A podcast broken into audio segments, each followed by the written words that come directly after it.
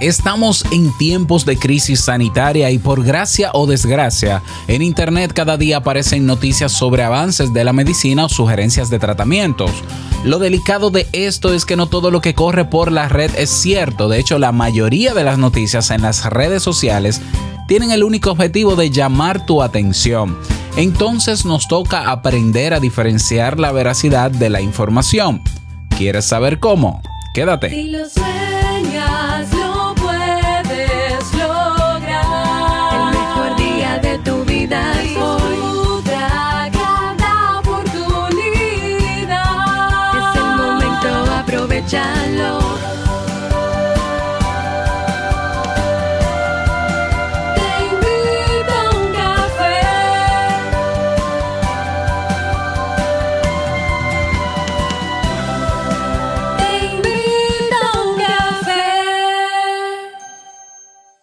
ahora contigo, Robert Sasuki, consultor en desarrollo humano y emprendimiento.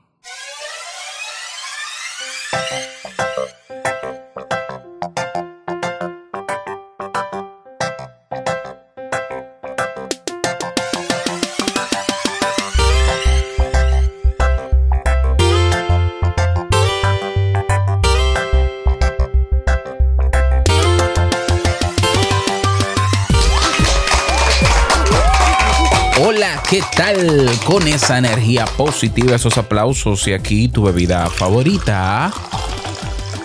Damos inicio a este episodio número 1107 del programa Te invito a un café en su temporada de infierno, perdón, de verano. Es que aquí en mi país hay dos estaciones, verano e infierno. Y estamos en infierno, que para otros países sería verano. Yo sé que en el cono sur de Latinoamérica están en invierno, lo sé. Pero bueno, de aquí parte, te invito a un café. Yo soy Robert Sasuki y estaré compartiendo este rato contigo, ayudándote y motivándote para que puedas tener un día recargado positivamente y con buen ánimo. Esto es un podcast y la ventaja es que lo puedes escuchar en el momento que quieras, no importa dónde te encuentres y todas las veces que quieras. Claro, Tienes que suscribirte completamente gratis en tu reproductor favorito de podcast para que no te pierdas de cada nuevo episodio. Grabamos de lunes a viernes desde Santo Domingo, República Dominicana y para todo el mundo. Y hoy he preparado un tema que tengo muchas ganas de compartir contigo y que espero sobre todo que te sea de muchísima utilidad. Y vamos a dar inicio inmediatamente con el tema que he titulado 6 claves para detectar noticias falsas sobre ciencia. Este tema para mí es muy importante. ¿Por qué? Porque es algo con lo que yo lidio, tengo que lidiar todos los días, que son las noticias falsas sobre ciencia, sobre todo, ¿no? Que digamos que es el área que, que más me interesa por mi profesión y área de expertise. Entonces, eh, es preocupante la cantidad de noticias falsas y noticias muy mal sustentadas y rumores convertidos en noticias que andan en las redes sociales. Bueno, eso por un lado es penoso, triste y debería ser un crimen, debería ser condenable.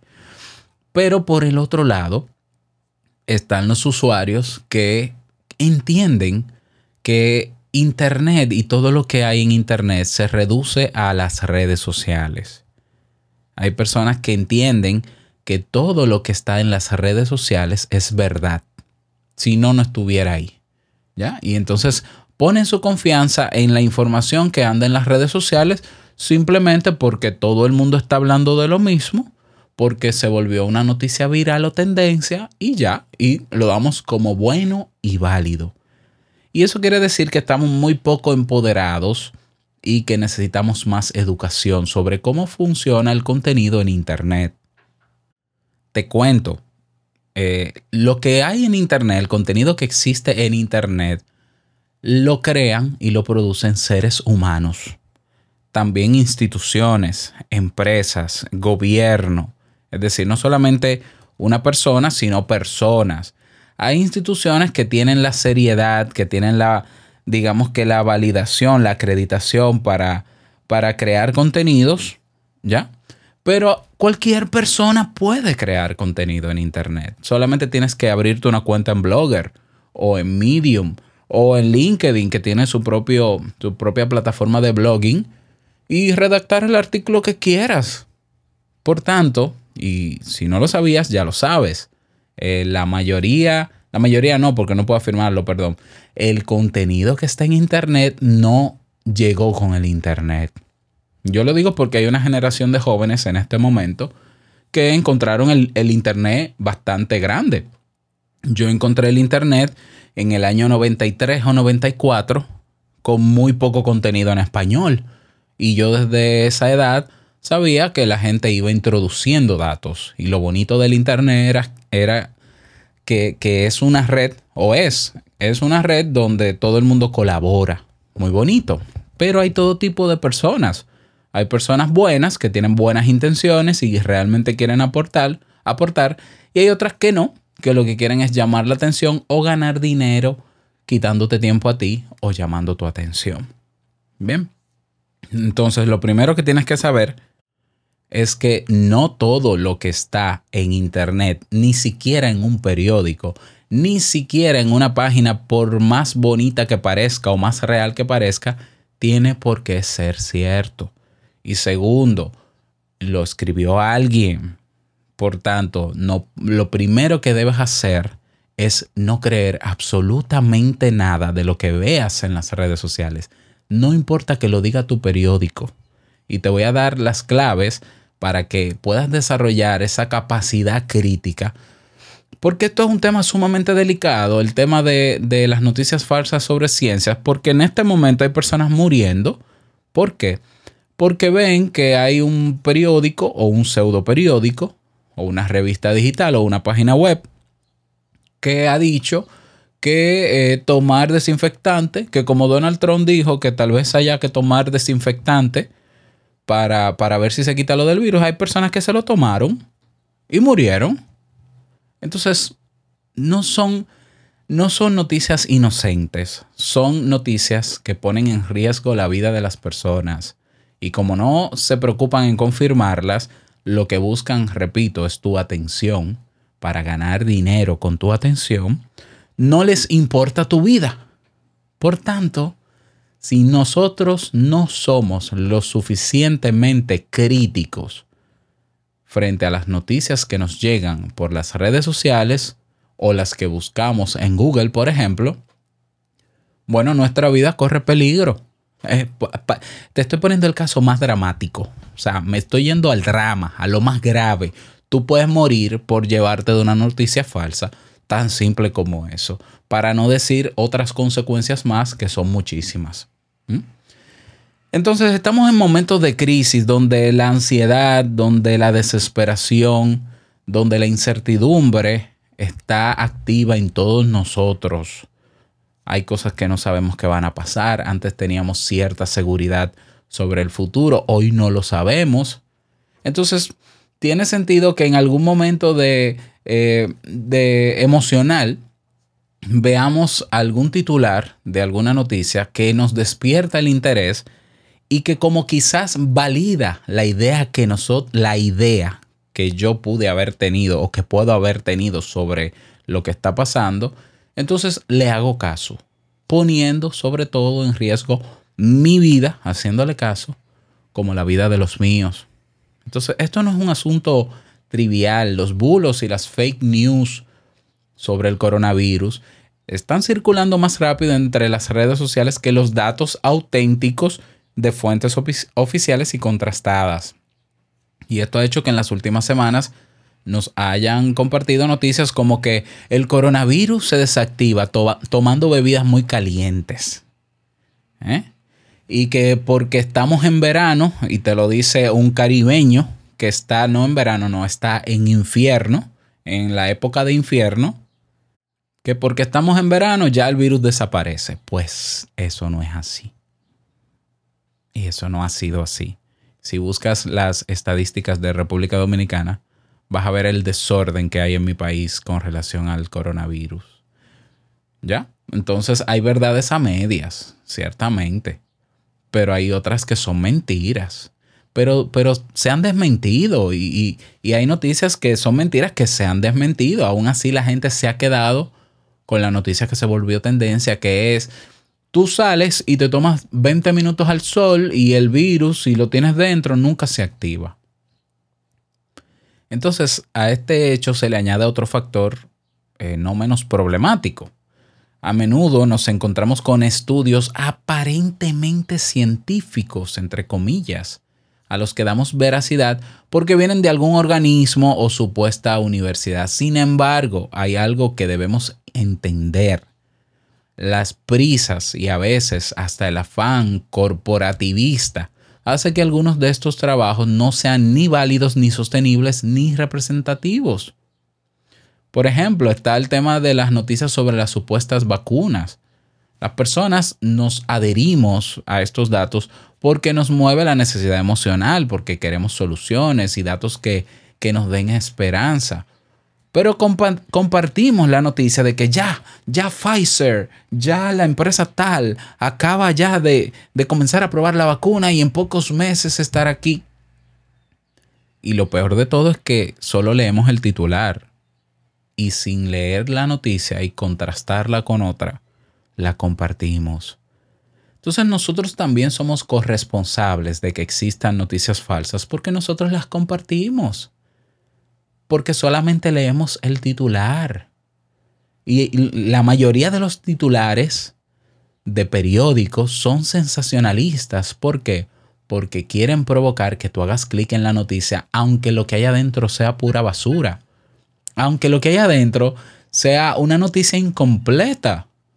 Bueno, pero, pero te toca a ti, porque no vamos a culpar solamente a los medios y a las, y a las páginas falsas de información.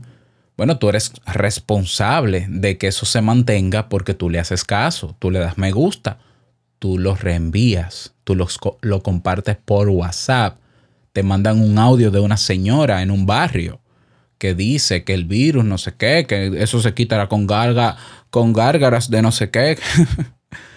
y tú los reenvías. O sale un cubano, eh, un médico cubano, no tengo nada en contra de los cubanos, los amo y los adoro. Un médico cubano que inventó una cura para el coronavirus, que no digo que sea mentira, pero tú lo compartes. ¿Para qué lo compartes? No lo compartas, porque estás siendo cómplice de las noticias falsas sobre ciencia. Entonces hay que aprender a detectar las noticias falsas sobre ciencia como un científico. Así que yo te invito a que te busques una bata blanca y te la coloques, porque hoy vas a aprender a discriminar entre noticias falsas sobre ciencia y noticias que pueden ser verídicas o que están en producción, en proceso de confirmarse. confirmarse. Señala Noam Chomsky que el auge de las noticias falsas genera desilusión. Al final terminamos alimentando cierta decepción o desafección hacia las estructuras institucionales y esto puede ser un peligro en la situación actual.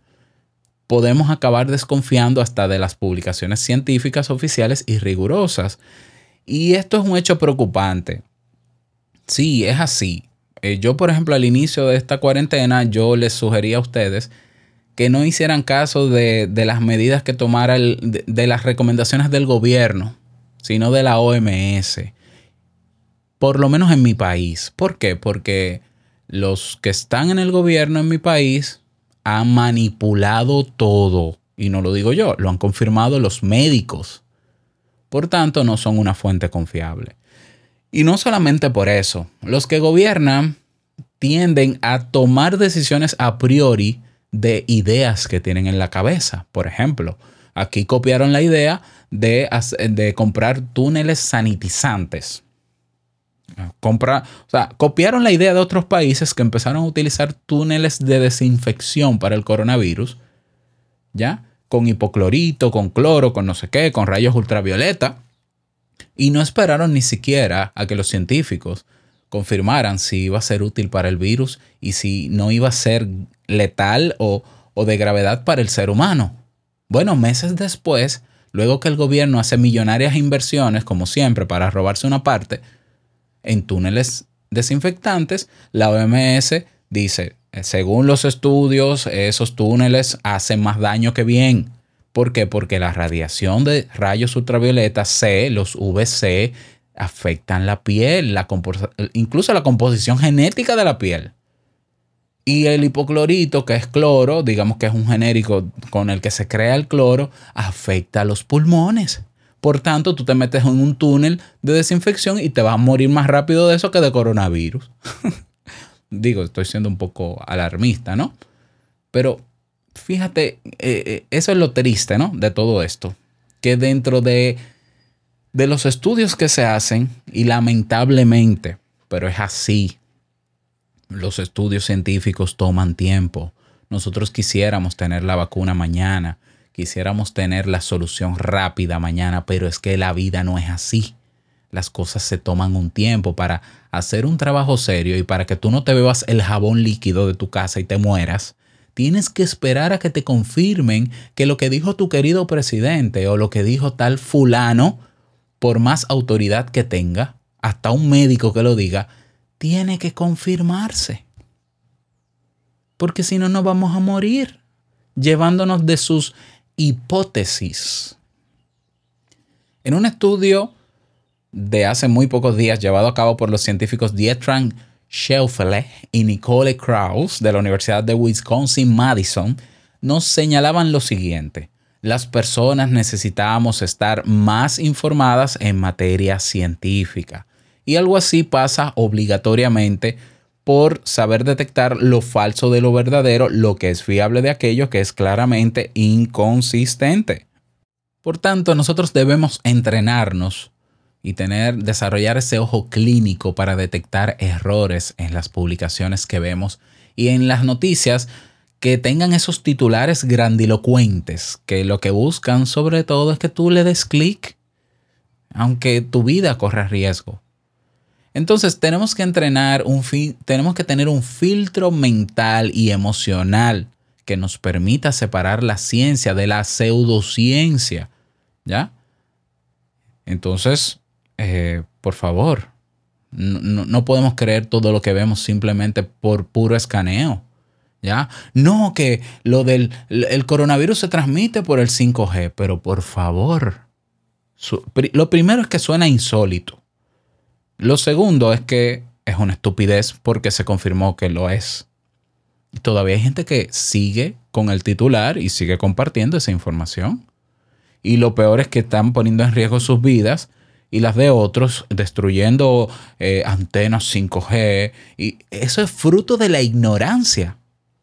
Y es una ignorancia consciente. ¿A qué me refiero con esto?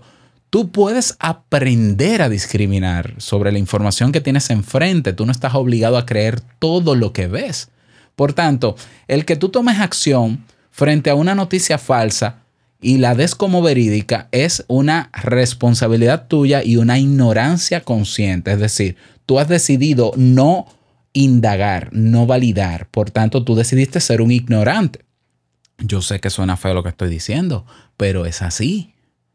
Entonces no podemos pasarnos la vida, y vergüenza me daría a mí, el yo tomar rápidamente, hacer un escaneo de las noticias solo por el titular y salir a decir a mi familia, a mis amigos y a mis conocidos que esto es así porque lo dijo tal periódico, porque lo dijo el presidente, porque lo dijo un médico, porque lo dijo un fulano, y pasar la vergüenza de que todo el mundo está informado, realmente informado, y me diga, Robert, qué raro que tú estás diciendo eso, porque tal casa científica, tales estudios, tal universidad hizo un estudio y demostró que eso no es así. Qué vergüenza me daría a mí, ¿eh? Entonces no nos demos ese lujo de pasar por ignorantes frente a noticias que se pueden confirmar y frente a noticias que son simplemente falsas. Así que tomémonos el tiempo necesario para validar las cosas y para aprender. Es por eso que a continuación te doy seis claves para que aprendas a detectar noticias falsas sobre ciencia. Clave número uno. Esfuérzate en buscar la fuente. Pregúntate ante cualquier titular que pase por tu dedo, por tu pantalla, ¿quién te está dando esa información? ¿Ya? ¿Quién te está dando esa información? No te quedes en el titular, absolutamente no, ni en el videíto bonito que tiene unas gráficas bellísimas.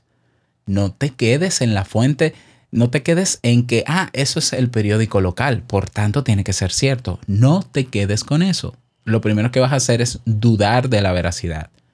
¿Ya? Entonces, tenemos que conocer la fuente y un periódico, escúchame lo que te voy a decir, un medio periodístico no es una fuente certera de datos científicos porque ellos lo que hacen es utilizar e interpretar una información y dártela a ti de forma llana. Entonces, que lo diga un periódico no, no puede decir nada sobre ciencia porque un periódico no investiga la veracidad ni hizo el estudio. Claro, yo entiendo que por un tema profesional y de ética, un periodista tiene que buscar la fuente. Pero yo te aseguro que hay muchos periodistas que lo que quieren es sacar una noticia rápida. Y es triste, ¿ya? Eso no quiere decir que todos los periodistas sean así. El ejercicio del periodismo es sagrado. Pero lamentablemente hay personas que hacer- hacen un mal uso de su profesión. ¿Ya?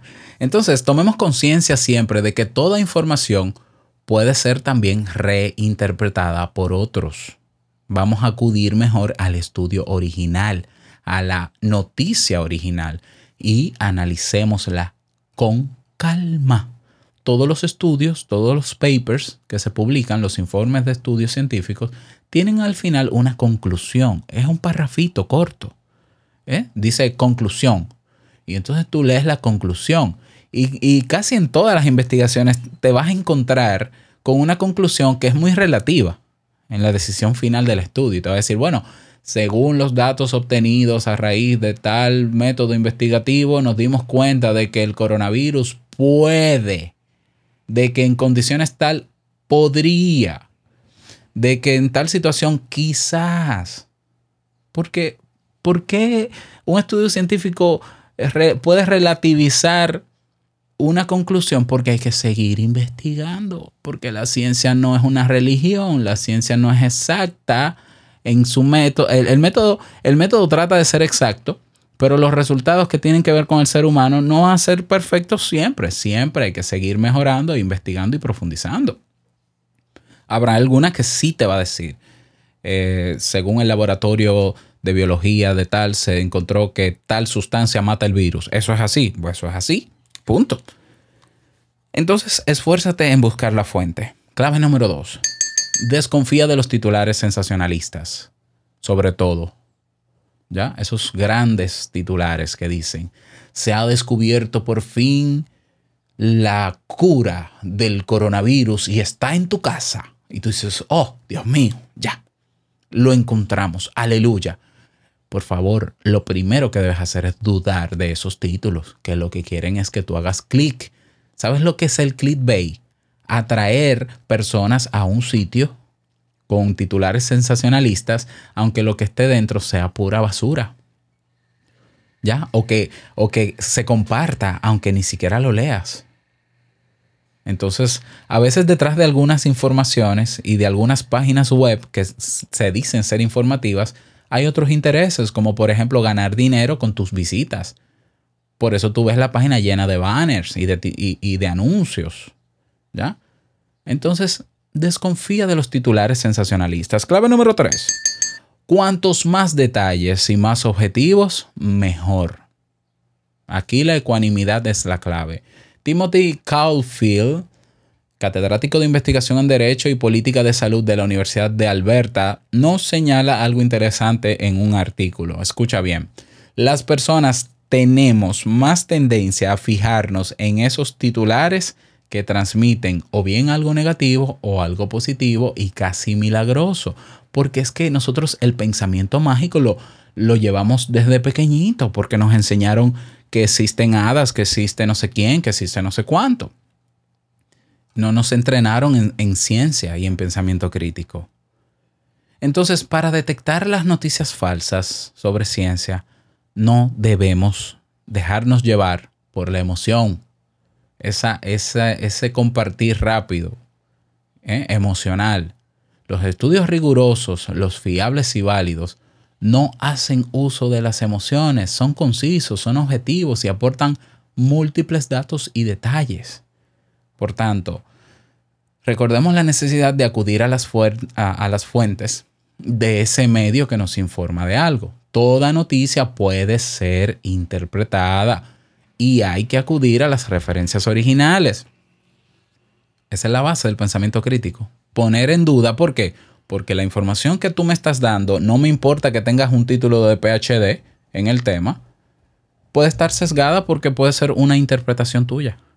Y yo no quiero interpretaciones, yo quiero ir a la fuente y sacar mis propias conclusiones. Por tanto, voy a la fuente original. Así que, clave número tres, cuantos más detalles y objetivos, mejor. Y más objetivos, mejor. Clave número cuatro, aplica un, enfo- un enfoque científico. Cuando leas una noticia, busca vínculos y referencias. Esto es vital. Yo no te comparto ninguna información aquí, bueno, a menos que sea de opinión personal, ninguna información que tenga que ver con psicología, de noticia o de actualización, o esos estudios que tú ves que yo te menciono, te lo menciono porque tengo la fuente. Es decir, tengo el link de la página donde obtuve la información que lleva a la fuente. Y constantemente te digo, te voy a dejar en las notas del episodio las fuentes bibliográficas que están generalmente en línea y tú puedes confirmar y tú puedes sacar tus propias conclusiones más allá incluso de mis interpretaciones. ¿Mm? Entonces, que tú ves una noticia sobre, sobre coronavirus, sobre la vacuna, sobre... Y tú entras a ese periódico, a esa página web o lo que sea, y no hay una referencia, un link, un enlace que te lleve a la fuente, duda inmediatamente. Porque yo me puedo inventar lo que sea. Yo puedo escribir en un artículo, según un estudio ah, publicado en la Universidad de la Puerta Dorada de Wisconsin, Massachusetts, Florida, eh, los niños que beban agua con sal, entonces, ok, ponme, un link. Pero si yo no te pongo el link para que veas la referencia, ya, ya, mira, yo la tacho como falsa. Puede ser real. Yo inmediatamente descarto cualquier noticia sobre ciencia si no me permite acceder a la fuente original y yo sacar mis propias conclusiones y conocer a fondo el estudio. Y no me hables de ciencia ni me hables de veracidad si no hay estudio. Lamentablemente, es que yo prefiero desconfiar de algo que no, se- no ha sido estudiado por más lógica que sea la opinión de ese médico y por más sentido que tenga y por más referencia que tenga y por más prestigio que tenga ese señor que lo dijo. Si usted no me muestra un estudio que valide eso, yo no le creo. ¿Por qué? Porque estamos poniendo en riesgo la vida de nosotros. Entonces, clave número cuatro, aplica el enfoque científico. Cuando leas una noticia, busca vínculos y referencias. Clave número 5. ¿Quién más está publicando esa noticia? Esta es otra estrategia para detectar noticias falsas sobre ciencia, saber cuántos medios más están publicando esa información. Si tú tomas el titular, por ejemplo, lo copias y lo pones en Google, bueno, ese buscador generalmente te va a dar la misma noticia relacionada o con otro titular de otros medios. Si solamente ves que hay un solo medio hablando de eso, fake news, seguro. Puede ser inventado. Así que no hagas caso de eso. Y clave número 6. Necesitas tiempo, visión crítica y voluntad. Lo triste de las noticias falsas y de las personas que solamente leen los titulares de las noticias, que son muchas, es que toman decisiones, decisiones basadas en el titular. Eso es lo peor. Porque que tú creas lo que tú quieras en tu mente, créelo, tienes el derecho. Hay libertad de, de creencia, de expresión y con tu pensamiento nadie se va a meter. Pero de ahí a que tú tomes un titular y digas, ay, miren, ya, ya bajaron los casos de coronavirus, dice aquí en el titular, ya puedo salir a la calle sin mascarilla y sin nada.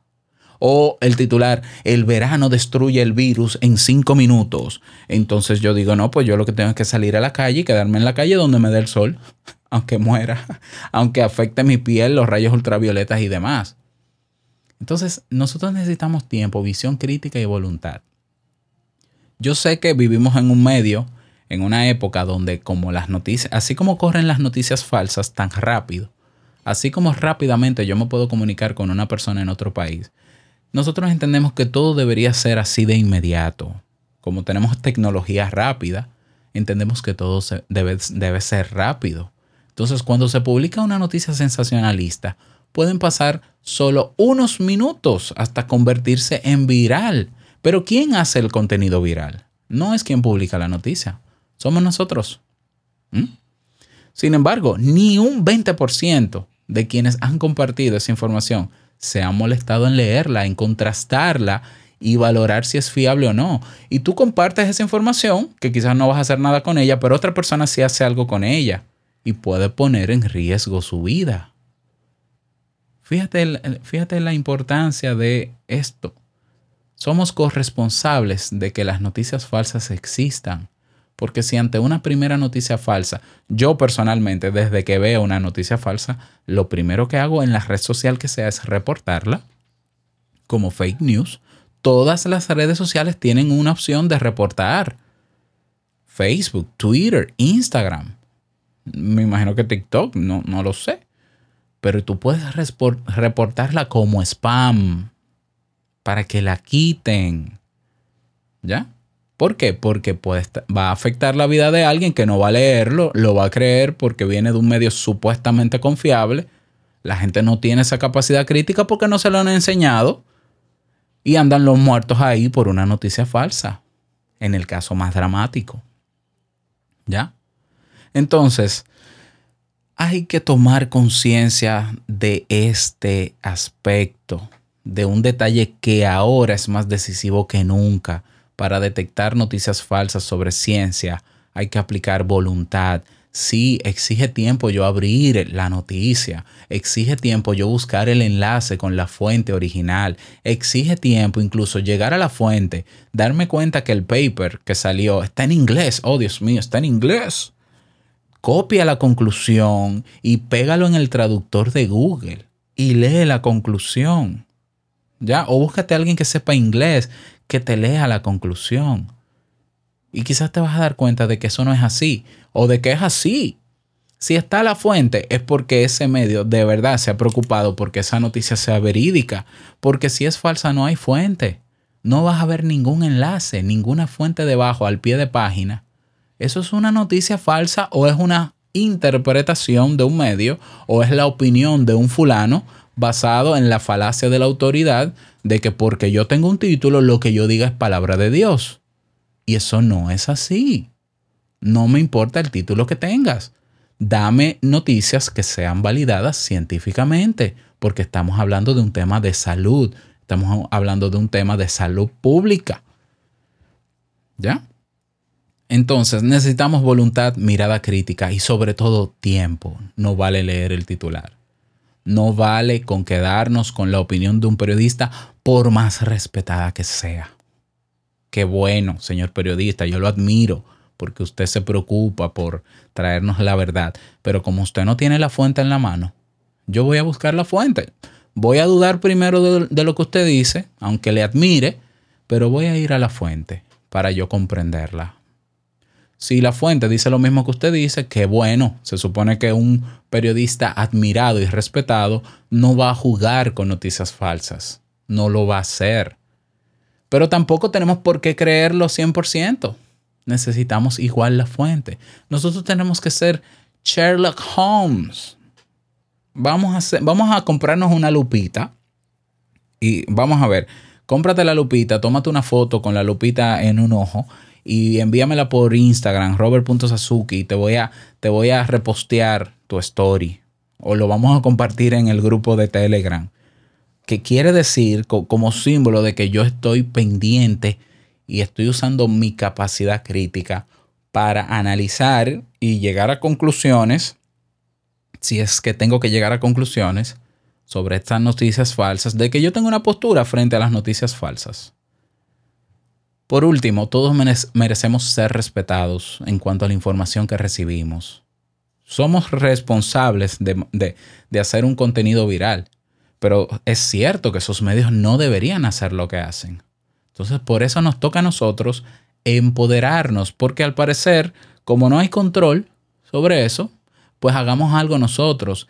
E- entre reportar esas noticias como spam hasta confirmarlas por nuestra cuenta y simplemente descartarlas y sobre todo, y no menos importante, no compartirlas.